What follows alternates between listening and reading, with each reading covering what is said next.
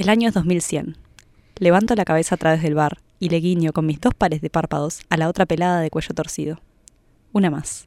Por suerte, los años de ser adictos a Instagram nos hicieron tener el cráneo más grueso y la mano en posición óptima para sacarnos selfies. Le likeé una foto vieja. Me tira un fueguito en una historia. La evolución humana es hermosa. Hoy, en esto relativo, un podcast de ciencia por Matilde Valentina, vamos a hablar de evolución.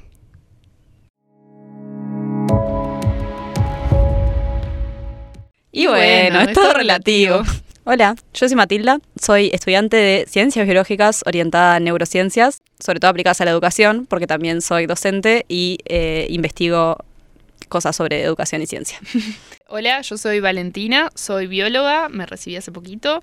Ahora estoy haciendo una maestría en neurociencias, trabajo con peces eléctricos y me interesa saber cómo se integra la información sensorial con la información como motora y con las cosas que hace el organismo. Bienvenidos, bienvenidas, bienvenidos, bienvenidos. Eh, tenemos podcast de nuevo, una vez más. Pero esta vez más profesional. Esta vez con micrófonos, no un micrófono y auriculares y una mesa en lugar de una cama en, como espacio donde grabar. Por eso ahora nos ven, porque si antes era una vergüenza. Cuestión, los que ya escucharon el episodio anterior, el, el, el último primer episodio, de la versión anterior del podcast. Primero, perdón por eso. Segundo, eh, van a escuchar bastante de lo mismo, porque el tema va a ser un poco el mismo. Hmm.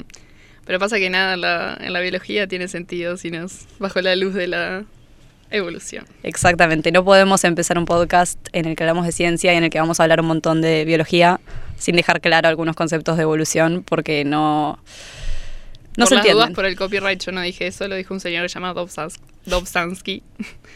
o se llamaba Dobzhansky. Capaz que se llamaba, ¿no? Sí, se llamaba. Se llamaba.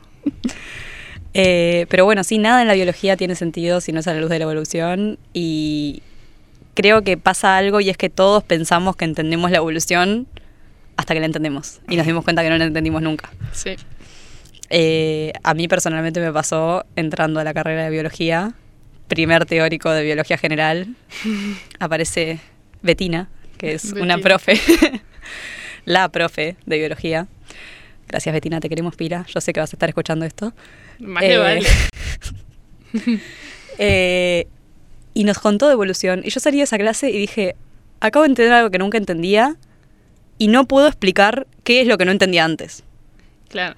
Hay mucha como desinformación al respecto, como, como que se usa mucho el tema para justificar cosas que no necesariamente son justificables, entonces está bueno, me parece a mí, como darnos cuenta de que en realidad todo lo que pasa en la vida natural pasa por la evolución y no es como esa idea, ahora vamos a entrar bien, ¿no? Pero no es como esa idea de que, bueno, la lucha por la supervivencia, que un poco sí, pero no es que nos estamos todos peleando a matar para poder sobrevivir, ¿no? O sea... Sí, sí, se justifican eso, un montón de cosas sociales, se justifican políticas. E incluso, eh, esta, ya vamos a entrar mucho en detalle, pero esta idea de que la evolución tiende a la perfección y que los humanos somos el ser perfecto, cúspide de la evolución. Claro, que es como un árbol, que arriba del todo estamos nosotros, bueno, eso es mentira. Sí, eso, no es relativo, eso es mentira, punto. cortar el podcast acá e irse a dormir, lo pueden hacer, solo llevándose con eso de que el humano está arriba del todo es mentira. Bien, me gusta, me gusta. Aparte es algo que... pero si se quieren quedar solo con eso, me quedo contenta. Es algo que en los comentarios de Instagram nos ponen pila. Gente además diciendo como, bueno, pero esto en humanos no pasa porque los humanos eh, somos el, ser superior de esta tierra, somos el, tope de la cadena alimenticia otra mentira. Yo quiero hacer un disclaimer antes de arrancar, ahora que decís esto de los humanos. Tipo, todo lo que vamos a hablar en humanos hay que agarrarlo con pinzas, porque nosotros modificamos mucho nuestro ambiente, entonces es como bastante difícil em, hacer análogos de estas cosas en humanos. Y además cuando pensamos en humanos tendemos a pensar en mucho menos tiempo de lo que realmente se necesita para generar un cambio evolutivo. Entonces, estamos hace muy poco tiempo en esta tierra y no sé por cuánto más vamos a estar, pero todo esto es tipo, cuélguense, bichos, de dónde salimos, pero tipo, está, hasta ahí la, cosa de los humanos. Totalmente, y además eh, los humanos no solo hacemos muchos cambios en nuestro ambiente, sino que también hacemos muchas cosas por nuestra supervivencia, como para desafiar, entre grandes comillas, porque parte de lo que hacemos, o sea, claramente todo lo que hacemos es, eh, se permite gracias a nuestra biología, pero hacemos muchas cosas que, entre comillas, desafían nuestras limitaciones biológicas. Nos vestimos, tenemos medicina, tenemos un montón de cosas Paredes. que sí, que nos hacen eh, no necesitar un montón de, de cosas evolutivas que hemos tenido y, y poder prescindir o, o capaz tener menos presiones evolutivas que otras especies. Mm. Bueno, en realidad yo lo que yo considero es que modificamos las presiones evolutivas.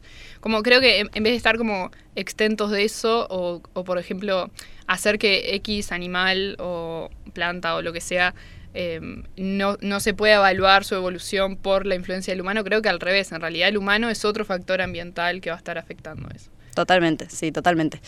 Eh, bueno, pero volviendo a- al tema de que no entendemos la evolución hasta que la entendemos, eh, para mí creo que hay un ejemplo muy claro de esto, que es una noticia que vi hace unos años y la vi antes de entender la evolución, creo, y, y- y la vi compartida en muchos lados, que era Mindy. Para los que estén viendo en YouTube, o capaz que esto se La- convierte la en un acá. de Instagram, estaba así, Mindy.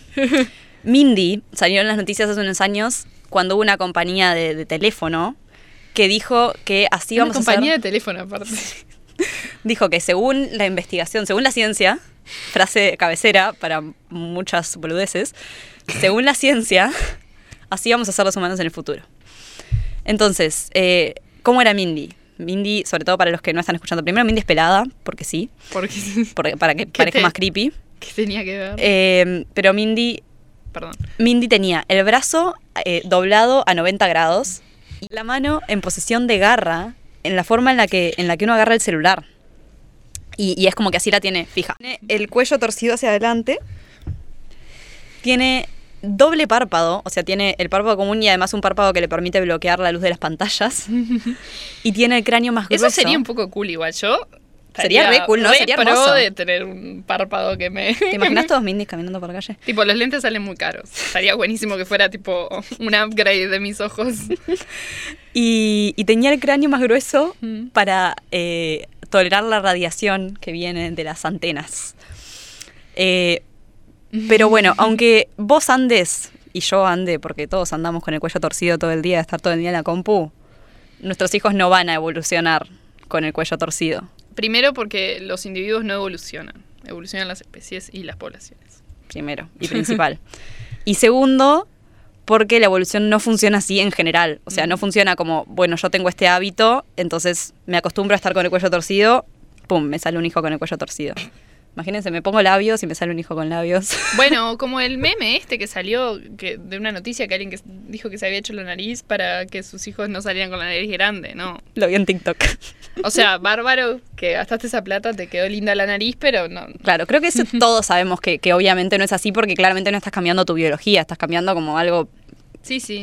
Pero, pero en esto de, de los hábitos, mucha gente piensa que funciona así. Mucha gente piensa que eh, si nosotros estamos eh, todo el día viendo tele, la siguiente generación va a estar más adaptada a ver tele. Seguramente lo estás educando a ver más tele, pero de ahí a que por biología vea más tele, Claro. Eh, y, y esto se remonta a una idea vieja, muy vieja, eh, de Lamarck. Lamarck era un biólogo de hace muchísimos, muchísimos años. naturalista. Era, bueno, naturalista, que es el equivalente a lo que hoy sería un biólogo. Bueno, no existía la biología. No importa. Bueno, el equivalente a lo que hoy sería un biólogo. Bueno. de hace muchísimos años, que eh, creía que evolucionábamos, sí, pero evolucionábamos con un impulso a la perfección.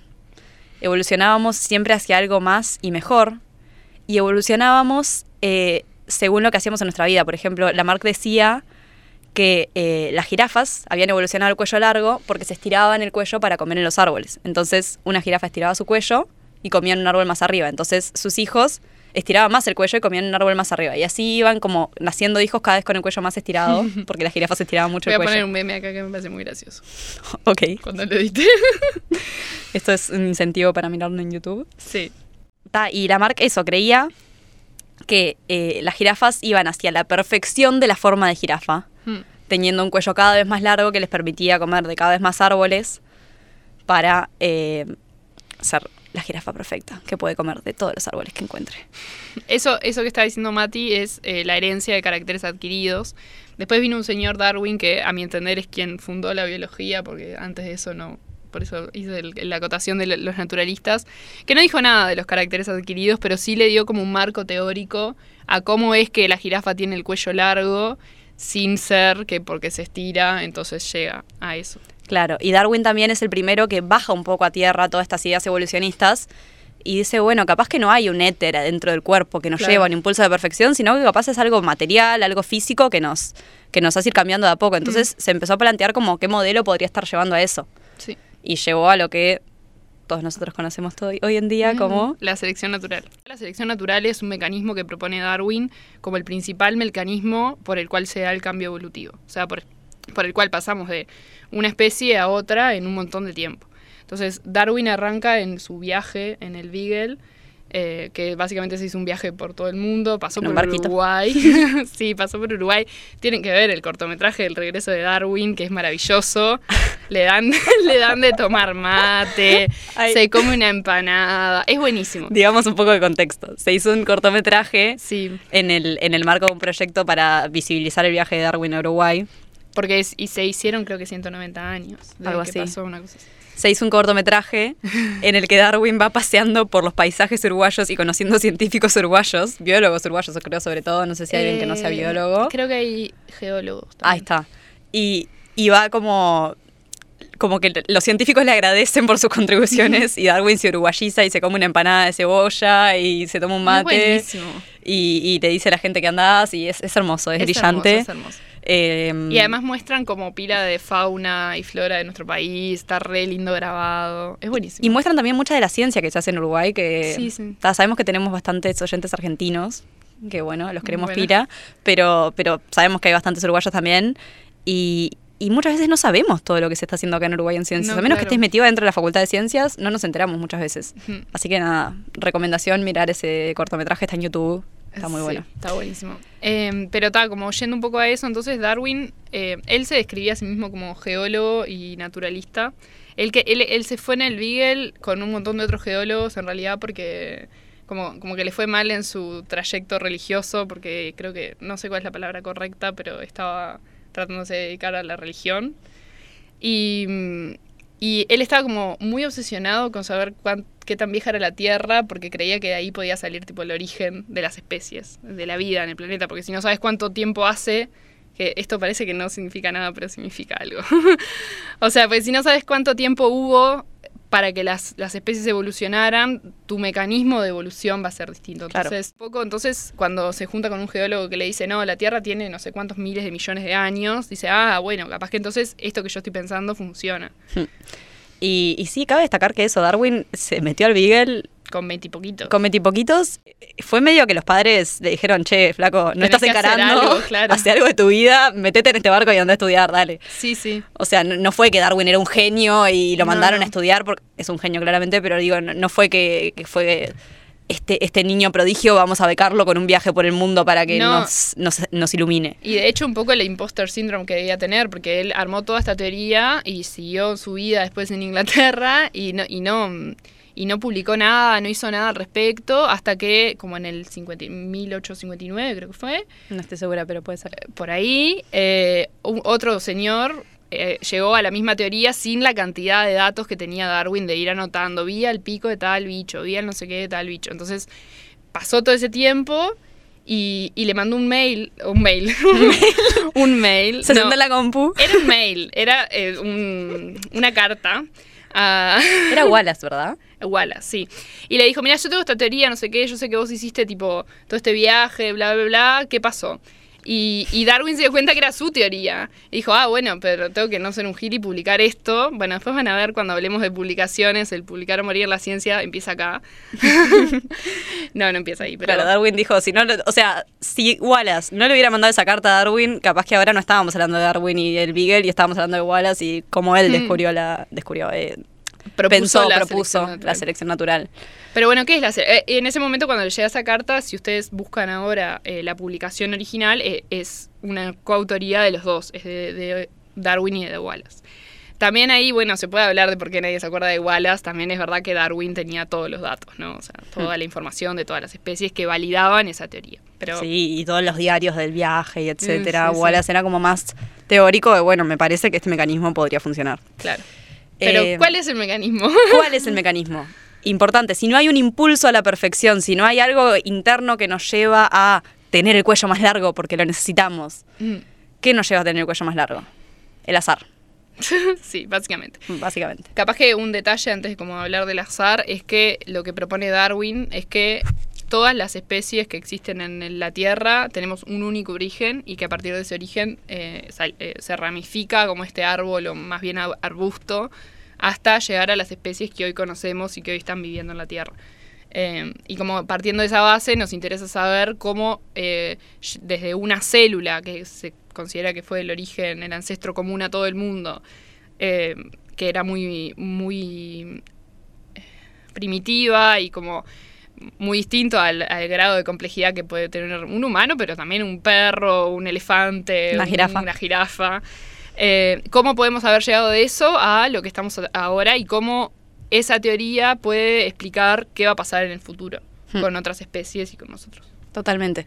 Y, y ahí justamente es donde entra el rol del azar. Hmm. Si no tenemos este éter interno que nos lleva a la perfección, lo que tenemos adentro nuestro son genes. Son genes que básicamente es un código que nos lo podemos imaginar, no es así, pero nos podemos imaginar como un código de cuatro letras. Disclaimer, igual Darwin no sabía que eran los genes y lo perturbó bastante no saber que eran los genes, pero él hablaba como de unidades eh, como heredables, ¿no? Claro, sí. Eh, bueno, sí, eh, hablando de los genes, esto es mucho más moderno, pero, pero como para explicar la selección natural capaz en su conjunto, Claro, en, la- en lo que ahora consideramos como selección natural. que se conoce como la teoría neodarwinista, porque justamente son como las ideas de Darwin sumados a todo lo que sabemos gracias a la tecnología y a todos los otros avances científicos que han habido. Es que, bueno, tenemos genes, que los genes se pueden interpretar como eso, como un código de cuatro letras que se van mezclando entre sí, Mm. y esas cuatro letras pueden dar toda la complejidad, igual que, o sea, a mí me encanta el paralelismo de pensarlo, peligroso el paralelismo, pero que se tome con pinzas, pero de pensarlo como un código binario en una computadora, o sea, que solo dos números te pueden dar un montón de complejidad. Claro. En el cuerpo nuestro es parecido, o sea, tenemos cuatro letras, comillas. Eh, Nucleótidos es la palabra adecuada, pero le decimos letras porque en realidad es A, C, G o T. por el nombre que, se, Por que tienen las moléculas. Claro. Adenina, guanina, citosina y timina.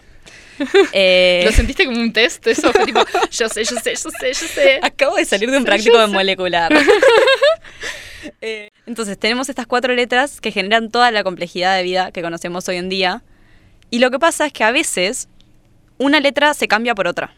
Porque hay un error en cómo se, en cómo se duplica, básicamente. Y una de las letras cambia por otra. Y ese cambio puede no hacer nada, que es lo más probable, porque a veces un cambio de una sola letra es difícil que realmente cambie algo. Puede ser malo, ser eh, perjudicial para el organismo, que también es lo segundo más probable. Capaz que algo para que esto se entienda bien es que todo el funcionamiento de nuestras células, que son los componentes como básicos de nuestro, de nuestro organismo, eh, funcionan gracias a proteínas. Estas proteínas cumplen todas las funciones de las células. Y pero vos para generar esas proteínas tenés que transformar esto que dice Mati de los genes, esa información que está en forma de ácidos nucleicos del ADN, a otro, otro lenguaje que es el de las proteínas, aminoácidos. Claro, básicamente eh, es como que tenemos eh, partecitas adentro de nuestras células que leen eso, ese código y dicen, ah, acá pongo esto, y van armando como un puzzlecito y de ese puzzlecito se arma una proteína. Y esa proteína es la que realmente cumple las funciones en nuestro cuerpo de trasladar las cosas, de activar mecanismos, de lo que sea. Entonces, hay veces que un cambio en una letra produce una proteína que te ayuda a tener un cuello más largo, por ejemplo. O que te ayuda a eh, aguantar mejor el frío. O que te ayuda a, no sé, tener un pelo más sedoso que atraiga más eh, parejas para reproducirte mejor. Y esas pocas veces, contadas veces, de todas las veces que hay mutaciones al azar, las contadas veces que una mutación al azar realmente es beneficiosa para el organismo y es suficientemente beneficiosa como para darle al organismo más chance y más chance eh, significativa, Ah, ok. o sea, más chance eh, que se pueda medir, digamos, de sobrevivir o reproducirte, o sea, de sobrevivir más tiempo o de reproducirte, Sí, principalmente de reproducirte. A veces sobrevivir más tiempo significa que te puedes reproducir, pero lo que realmente va a cambiar que esos genes se pasen a las siguientes generaciones es que vos te puedas reproducir. Totalmente. Entonces se mide como el fitness. El fitness se mide como eh, cuánto, cuánta descendencia deja un organismo. Entonces, si tiene determinados cambios en su material genético que le permitan llegar a, a dejar más descendencia, entonces esos cambios van a ser seleccionados. Y ahí es cuando entramos con la selección natural. Exactamente. O sea, no es eh, que algo sea mejor, simplemente es algo que te permitió o atraer más parejas Mm. o tener mayor fertilidad o sobrevivir más tiempo como para tener más tiempo para reproducirte. El ejemplo, hay un ejemplo muy básico, pero a mí me acuerdo que cuando lo, lo entendí ese ejemplo como que me cambió la cabeza, fue el de, imagínate bichitos que tienen tres colores posibles, que pueden ser verdes, marrones o, eh, no sé, violetas. Hmm. Eh, Qué lindo. y viven en el pasto. viven en el pasto. Pasa un oso que come bichitos y los que ve son, ponle que el pasto está verde, ve a los violetas y a los marrones. Se los come, sobreviven los verdes. Ahora, siguiente generación, capaz que sobrevivió alguno marrón por ahí. Pero y llegó el otoño. llegó el otoño, se secó el pasto y el pasto ahora está marrón. Ese marrón que sobrevivió probablemente sobreviva a la siguiente pasada de un oso y queden mucho menos verdes. Entonces la siguiente generación va a tener más marrones Claro. Que la generación anterior. Y bueno, y acá esto es como la importancia entonces no solo de tener eh, cosas, eh, cambios en el material genético y en como en los, se llama fenotipos, que es como las, las funciones o las estructuras que podemos generar a partir de esos cambios genéticos, pero también que esos cambios genéticos están en un entorno, que ese entorno puede ser, como decíamos hoy, eh, el ser humano que, yo qué sé, generar ropa, pero mucho más básico puede ser el, el color del pasto. ¿Podemos aclarar un poco mejor el concepto de fenotipo? Sí, claro. Hay dos cosas, está el genotipo y el fenotipo. El genotipo de una persona o de un organismo es el material genético que tiene, todo el material genético, y, y eso, o sea, eh, todo el ADN. y Las letritas. Las letritas. Y eso, junto con el, el entorno, va a determinar el fenotipo. El fenotipo puede ser, comes glucosa y te gusta, Puede ser, tenés el pelo rojo, puede ser, mm, sos más alto, más bajo, puede ser lo que sea. Cualquier Sí. cosa que te describa como organismo. Puede ser física o comportamental. Claro. No también. tiene por qué ser eh, algo de tu cuerpo o el cuerpo Ah, del sí, organismo, sí. sino que puede ser corre más rápido o eh, eso, Bueno, le por gusta la glucosa. Volviendo a las jirafas, entonces lo que pasa realmente, en vez de que quieren comer y entonces alargan el cuello, es eh, como, como tienen el cuello más largo, entonces pueden Claro. comer de árboles más altos. Entonces ahí en ese caso el fenotipo es el cuello más largo, pero también comer de ese árbol más alto que de repente les da mejores nutrientes y hacen que se puedan reproducir mejor en la siguiente generación. O sea, en el momento que aparece una mutación que te permite tener el cuello más alto, puede ser una mutación que te haga más flexible, que te dé una vértebra de más. O sea, no va a ser una sola mutación la que te dé una vértebra de más, No, pero claro. Capaz eh, que acá la aclaración de que esto suena como rey real, ay, tipo, te muta algo. Mutar no es una mala palabra, que generalmente lo tenemos como re mala palabra, porque en nuestro caso lo escuchamos cuando es tipo cáncer o, o sí, o coronavirus. Bueno, sí. Pero en realidad, mutar es una cosa que pasa, es re poco probable, mucho más en. No, es poco probable con los sistemas de reparación que tenemos y es poco probable que tenga un efecto, como decías hoy, Relativamente. bueno, pero como vos decías, o sea, es, es probable porque estamos expuestos como a muchas O cosas. sea, es poco probable que una mutación tenga un efecto Eh, en eso- el fenotipo. Eso era lo que quería decir. Ta. Pero es como poco probable, pero hay mucho tiempo. Entonces, cuanto más tiempo haya para que algo pase, ahí la poca probabilidad se empieza a hacer un poquito más grande, pero porque hay mucho tiempo para que eso pueda pasar. Sí. Eh, aclarar que una mutación entonces es un cambio en una letrita. O sea, una mutación es eso. Te cambió Sí. una letrita A por una T, por ejemplo. Sí. Eh, pero bueno, estaba lindo el, el ejemplo de los bichitos todo, pero muy abstracto. ¿Qué pasa con Mindy? Un comentario. ¿Qué pasa con Mindy? Eh, Mindy no tiene mutaciones en su ADN que hagan, o sea, nosotros no tenemos mutaciones en nuestro ADN que hagan que tengamos el cuello más torcido. Tenemos el cuello torcido porque somos adictos a Instagram. Eh, entonces, nuestros hijos no van a nacer adictos a Instagram, no van a nacer con el cuello torcido, porque no van a tener esas mutaciones en el ADN. Claro, porque cuando yo doblo mucho el cuello, eso no está haciendo mutar a mis genes. Entonces no, no se lo voy a poder pasar a mis Exacto, hijos. las mutaciones en los genes son al azar. Sí. Eso es lo importante. Ah, Sí, muy lindo el ejemplo de los bichitos, hermoso el ejemplo de Mindy, pero vayamos a un ejemplo de la vida real. Un ejemplo que me parece fascinante de la evolución, como dice el, el texto de la noticia, evolución en tiempo real, selección natural en tiempo real. Eh, en Mozambique hubo una guerra civil entre 1977 y el 1992. Y en esa guerra civil hubo mucha caza furtiva de elefantes, sobre todo para sacarles los colmillos, porque los colmillos tienen marfil y el marfil se vende caro. Entonces, antes de la guerra existía una mutación en la población de elefantes en la que algunas hembras, y solo hembras, porque en un ratito vamos a ver por qué, nacían sin colmillos. La proporción más o menos de hembras que nacían sin colmillos eran 18,5%. O sea, una proporción relativamente chiquita. Ahora, después de la guerra se empezó a ver que hay un 33% de hembras que nacen sin colmillos. O sea, muchas más.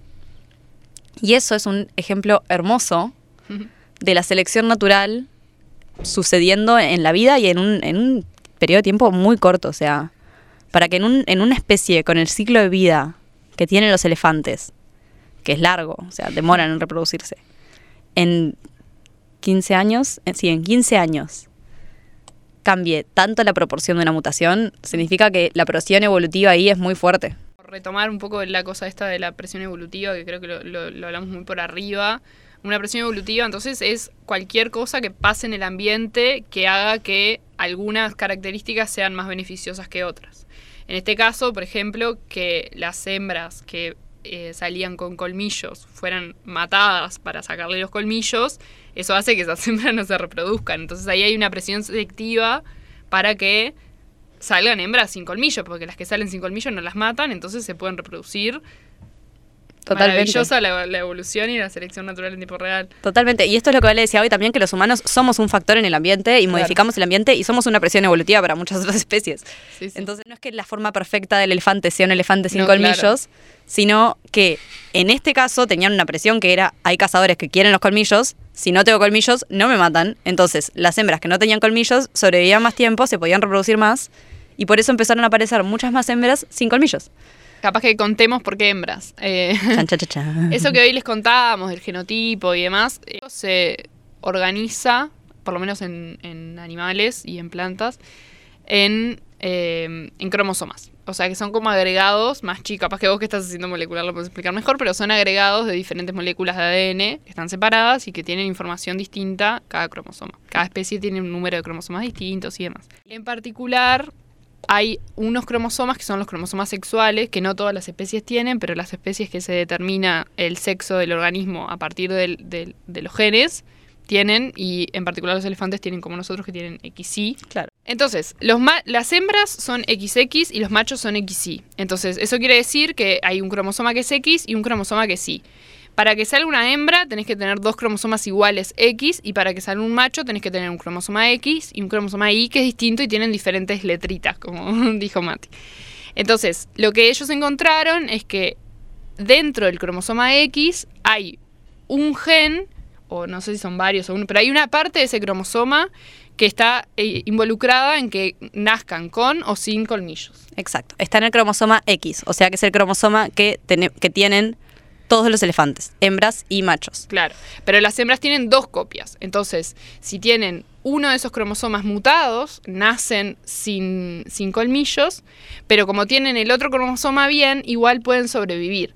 Y esto es lo que pasa, que los machos, como tienen solo un cromosoma X, al estar mutados se ve que lo que genera que nazcan sin colmillos también está involucrado en alguna otra función que es vital, no tienen con qué compensar esa mutación y no sobreviven.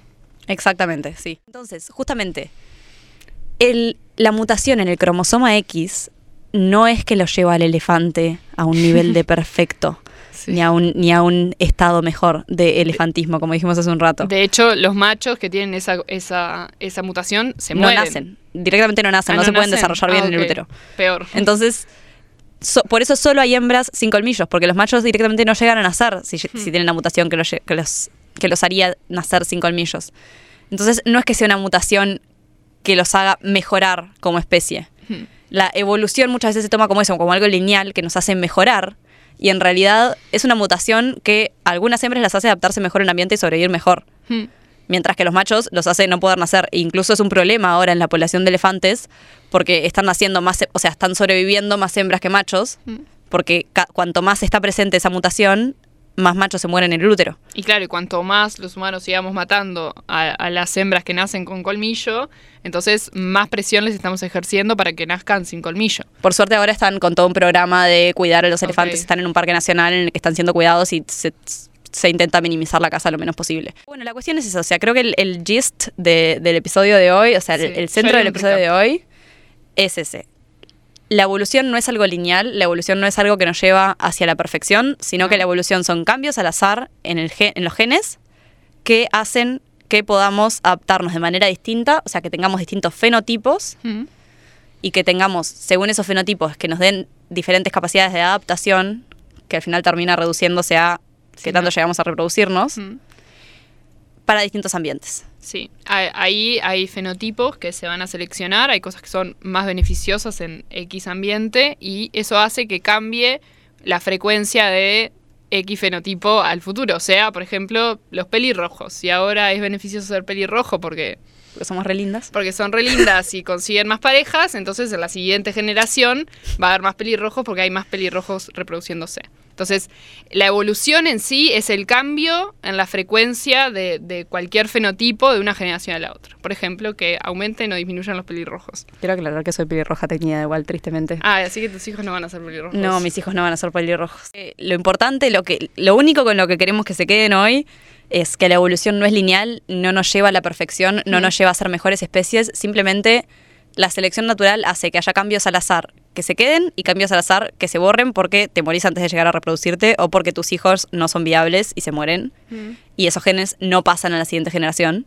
Entonces los cambios al azar que se quedan son los que hacen que en algún momento distintos, eh, distintas poblaciones sean tan diferentes entre sí que las podemos considerar especies distintas. Sí. Y eso es lo que nos ha hecho evolucionar y que de una célula ah, tengamos toda la diversidad. Me encanta que eso tenemos que hoy en día. dijiste como para hacer un último disclaimer de que no venimos del mono. somos primos del mono, en todo caso. Somos un ancestro en común con el mono, por eso somos primos, pero primos evolutivos. Bueno, con eso podemos cerrar el episodio de hoy. Y eh, te- nuestro primer post en Instagram ever fue eh, hablando de la remerita que usan los boomers. Los queremos igual boomers, pero que, que es como el humano evolucionando, o sea, pasando de mono a humano, grandes comillas, Sí, sí, sí. y, y después como quedándose más chiquito en la computadora, como si hubiéramos desevolucionado. La ponemos acá. Esperemos que se entienda después de este episodio porque eso no funciona así. Mm. Y bueno, si no, pueden stalkearnos hasta el final, final, final de nuestro Instagram, que capaz que mejor Sí. que no lo hagan porque los posts eran de muy mala calidad. Pero ahí está. Si no entendieron nada del episodio de hoy. Eh, síganos en las redes, estamos en Instagram y en TikTok como esto relativo. Y en Twitter, aunque no lo usamos mucho, pero también estamos en Twitter. Sí, Y bueno, muchas gracias por escucharnos sí, y es todo relativo. todo relativo.